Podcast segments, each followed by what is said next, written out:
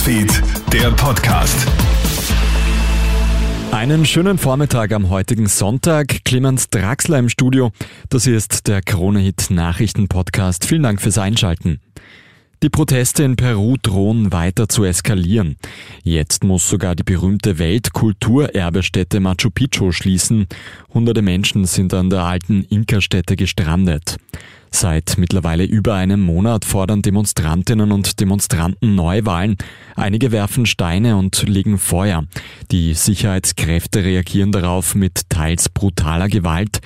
Die Unruhen bedeuten eine große wirtschaftliche Belastung für das ganze Land, berichtet der Peruaner Luis aus der zweitgrößten peruanischen Stadt Arequipa. Yo trabajo en un hostel y nosotros teníamos una media de 28 o 30 turistas al día. Ich arbeite in einem Hostel. Normalerweise haben wir bis zu 30 Gäste am Tag. Jetzt gibt es leider absolut niemanden. Drei Mitarbeiter mussten bereits gehen, weil es derzeit einfach unmöglich ist, Gehälter oder die Miete zu bezahlen. Se nos es imposible pagar los sueldos de ellos, pagar el alquiler.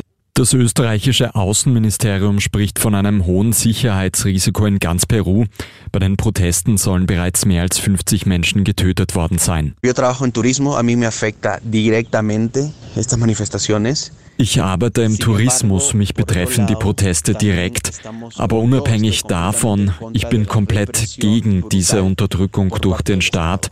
Die Polizei hat auf Demonstranten geschossen. Das ist inakzeptabel für eine Demokratie. Y me parece que eso es inaceptable en una democracia. In so gut wie ganz Österreich schneit es. Aber was für den einen viel Freude bereitet, ist für andere hochgefährlich. Nichts ist härter als ein Schlafplatz auf der Straße, so Caritas-Direktor Klaus Schwertner heute in einer Aussendung. Ohne Spenden wäre Hilfe nicht möglich. Die Caritas bittet daher um waschbare Decken, winterfeste Schuhe, Winterjacken, neuwertige Unterwäsche und Isomatten. Die Spenden können in den beiden Carlas, in der Gruft oder im Caritas-Notquartier in Meidling abgegeben werden. Auch Geldspenden helfen.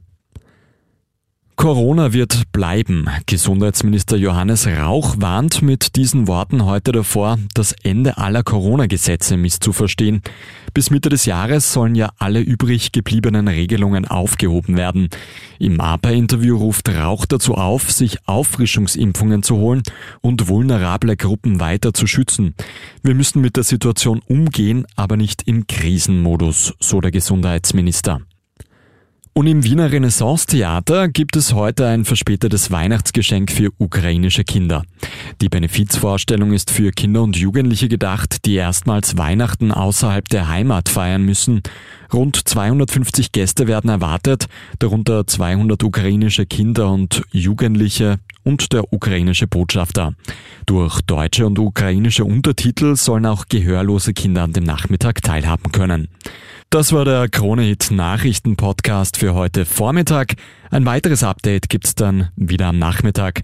Vielen Dank fürs Einschalten und noch einen schönen Tag. Krone-Hit Newsfeed, der Podcast.